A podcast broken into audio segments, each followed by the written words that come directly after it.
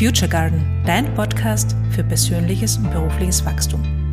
Mein Name ist Christina Mark und ich weiß eine Sache mit absoluter Sicherheit. Du kannst alles sein und alles werden, was du willst. Und wie das geht, erzähle ich dir hier. Hallo und herzlich willkommen. Heute möchte ich mit dir über ein Thema sprechen, ähm, das ich wahnsinnig wichtig finde, natürlich, sonst würde ich nicht mit dir darüber reden, das aber auch vielen gar nicht so klar ist und das mir lange Zeit auch nicht klar war. Und zwar, es geht darum, dass wir für unterschiedliche Lebenssituationen, für unterschiedliche Themen unterschiedliche Denkweisen brauchen. Was ich damit sagen will ist, wenn du zum Beispiel Veränderung haben willst, wenn du ähm, ein Ziel, ein großes, dir ein großes Ziel setzen willst, wenn du vorhast, dich beruflich zu verändern, ähm, an deiner Karriere zu arbeiten, dann brauchst du ein anderes Denken, als wenn du zum Beispiel deinen Alltag organisierst. Und das klingt im ersten Moment ganz logisch, eh klar, na no, na nett, aber ähm, es geht darum, dass uns das sehr oft gar nicht bewusst ist. Und wenn wir bewusst überlegen, in welcher Situation jetzt welches Denken angebracht ist oder hilfreich ist, dann können wir anders damit umgehen. Ich meine folgendes, ich erzähle dir eine Geschichte aus meinem Leben. Und zwar, und für diejenigen, die Kinder haben, ähm, für die wird, das, wird da vielleicht jetzt eine Glocke klingeln, die werden sagen, ah ja, das kenne ich auch gut. Oder für diejenigen, ähm, die keine Kinder haben, vielleicht genauso. Vor allem die Frauen werden sich jetzt vielleicht erkannt fühlen. Und zwar folgendes. Ähm, das war schon vor ein paar Jahren. Ich sitze, also unser Sohn war damals in der Volksschule, sieben oder acht Jahre alt und hat beschlossen, einen Fußballverein zu spielen was wir grundsätzlich gut gefunden haben, was aber auch bedeutet hat, dass es sehr viel organisatorischer Aufwand war, denn wir mussten ihn, beziehungsweise ich musste ihn, weil mein Mann hat ähm, weiter weggearbeitet, ich musste ihn dreimal die Woche dorthin bringen und auch wieder abholen. Und damals habe ich noch Vollzeit gearbeitet. Das war wahnsinnig kompliziert und schwierig, das unterzubringen, weil das Fußballtraining natürlich irgendwann am Nachmittag war. Und ähm, wir sitzen irgendwann im Auto und es kommt so eine WhatsApp-Nachricht vom Trainer und er sagt, das Fußballtraining findet morgen statt um 16 Uhr, um 17.30 Uhr statt. Und mein Mann, und ich lese das vor und mein Mann sagt, okay, cool. und im gleichen Moment rattern, in der gleichen Sekunde rattern bei mir tausend Gedanken und ich habe in der Sekunde aufzählen können, warum das ein Problem ist. Der Hort hat nicht zu lange offen, das heißt, er braucht eine Zwischenüberbrückung, eine, eine, ähm, äh, eine ähm, Beaufsichtigung zwischen Schule, also Hort, und zwischen dem Fußballtraining. Das Kindermädchen hat zu spät abends keine Zeit, weil sie Abendtermine hat. Das heißt, sie kann ihn nicht abholen. Das heißt, ich muss ihn abholen. Wenn er nach Hause kommt, ist es äh, schon kalt und dunkel, weil das war im Herbst. Und er wird müde sein und die Hausübung wird ein Problem sein. Und all diese Dinge sind in der Sekunde, in der mein Mann gesagt hat, okay, cool, in mir abgerattert. Und äh, ich kann mich noch erinnern, mein Mann schaut mich an und ich erzähle ihm das alles und er sagt, ich bin beeindruckt, wie du denken kannst. Und ich dachte im ersten Moment, er macht sich über mich lustig. Aber er hat das tatsächlich gemeint. Diese, all diese Dinge sind ihm nicht in den Sinn gekommen. Er hat nicht eine Sekunde darüber nachgedacht. Alles, was er gedacht hat, war, okay, cool.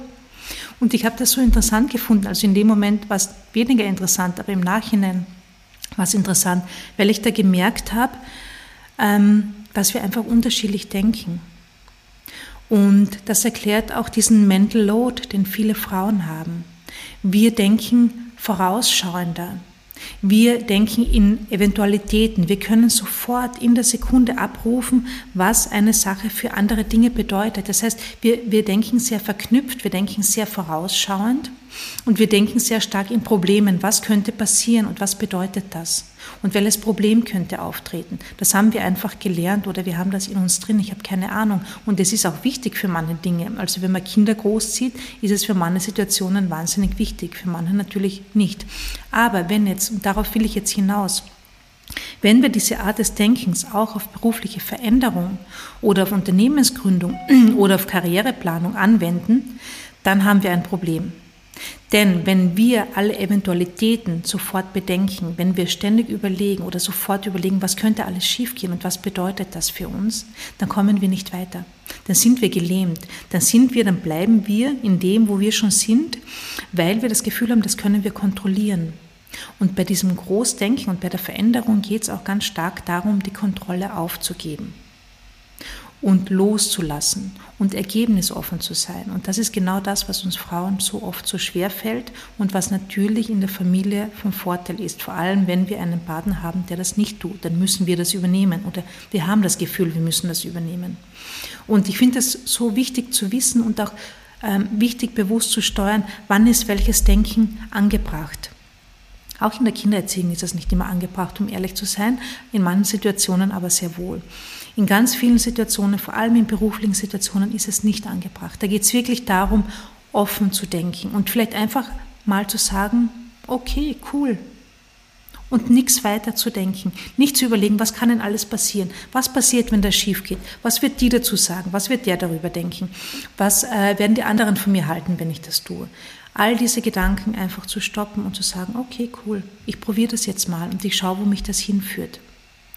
Und ähm, dieser Zugang, also ich glaube, das ist tatsächlich etwas, das wir von den Männern lernen können. Ich glaube nicht, dass sie das bewusst machen, sondern ich will da jetzt niemandem zu, zu nahe treten, aber ich glaube, dass Männer halt irgendwie anders denken oder vielleicht eher beschränkter denken, nicht im Sinne von beschränkt, sondern eben im Sinne von, sie machen sich nicht so viele Gedanken über alle möglichen Dinge, die passieren können oder die auftreten können. Und manchmal ist das wirklich gut.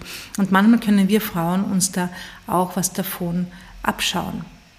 Und in manchen Situationen ist es einfach notwendig, denn Veränderung kann nur dann passieren, etwas Neues kann nur dann passieren, wenn wir die Kontrolle aufgeben. Solange wir versuchen, das Ergebnis zu kontrollieren, ähm, solange kann nichts Neues passieren, weil dann bleiben wir immer in dem, in dem, äh, wo wir schon sind, in dem, was wir schon kennen. Wenn wir aber die Kontrolle aufgeben, wenn wir offen sind und sagen, okay, wir lassen uns jetzt überraschen, wir schauen mal, was passiert, wir sind offen für Neues, dann kann was Neues entstehen und zwar was wirklich Neues. Ja, nicht das gleiche in Blau oder in Grün, sondern was wirklich komplett Neues. Das heißt, dieses offene Denken, dieses ergebnisoffene Denken ist total wichtig. Und wenn wir ehrlich sind, wenn wir genau hinschauen, dann kann vor allem in beruflichen Veränderungsphasen kaum etwas passieren. Also tatsächlich kann nichts passieren. Es kann nichts Schlimmes passieren. Es kann nichts Lebensbedrohliches passieren, auch wenn es sich manchmal so anfühlt. Es kann nichts passieren, was nicht wieder rückgängig gemacht werden kann. Es gibt keine Entscheidung, die die falsche Entscheidung ist, weil du immer wieder neu entscheiden kannst. Das heißt, wir brauchen in dem Bereich, wenn es um Veränderung geht, brauchen wir dieses Kontrolldenken nicht. Dann geht's, dann brauchen wir das nicht, sondern ganz im Gegenteil, es hindert uns daran. Dieses Kontrolldenken hindert uns daran, etwas Neues zuzulassen. Ja, denn aus dem, aus dem Vertrauten, aus dem Gewohnten kann nichts Neues entstehen. Und der erste Schritt ist immer das Denken zu ändern. Immer, bei allem, bei allem, was wir verändern wollen, bei allem, was wir tun, bei allem, was wir anders machen wollen, geht es immer darum, zuerst das Denken zu ändern und dann das Neue einzuladen. Und das Neue insofern einzuladen, dass wir nicht vorher schon sagen, wie das Neue ganz genau ausschauen soll. Denn dazu neigen wir auch oft. Wir sagen, wir wollen neue Ergebnisse und genau so sollen die ausschauen. Von A bis Z ist alles durchgetaktet und durchprogrammiert und durchüberlegt. Aber so funktioniert es nicht. Und vor allem, was da noch dazu kommt, ähm, wenn wir das tun, dann bekommen wir immer nur das, was wir schon kennen, weil wir können uns nur das vorstellen, was wir schon gewohnt sind oder was wir schon kennen. Das heißt, für all die neuen Möglichkeiten verschließen wir uns. Wir können die nicht wahrnehmen und nicht sehen, weil wir schon so stark mit diesem Ergebnis verhaftet sind. Und was natürlich auch oft dazu kommt, ist, dass dieses Ergebnis, das wir uns wünschen, das wir kontrollieren wollen, das wir schon ähm, ganz genau definiert haben, dass es auch beinhaltet, ähm, wie andere Menschen reagieren, was andere Menschen tun, wie sie sich verhalten. Und das funktioniert ohnehin nicht. Das heißt, das Einzige, was wir tun können, ist unser eigenes Verhalten zu ändern. Aber das ist wieder eine andere Geschichte und darüber werde ich ganz, ganz oft noch im Podcast reden. Genau. Das heißt, wenn du etwas ändern willst, ähm, Beobachte dich mal und schau mal, mit welcher Denkweise du in diese Veränderung gehst und ob du bereit bist, die Kontrolle abzugeben. Und mit Kontrolle meine ich nicht, dass es völlig egal ist, in welche Richtung es geht, sondern mit Kontrolle meine ich, dass du für den Weg offen bist. Du kannst dir eine, du kannst eine Vision haben, du kannst ähm, einen Nordstern haben, das finde ich sogar wahnsinnig wichtig. Das heißt, du überlegst dir, wie soll sich dein Arbeitsleben anfühlen, wie soll sich dein Leben anfühlen wie möchtest du gerne arbeiten? Mit welchen Menschen möchtest du gerne arbeiten? Wie willst du dich fühlen? Wie willst du in der Früh aufstehen? Wie willst du durchs Leben gehen? Welche Energie willst du in deinem Leben haben?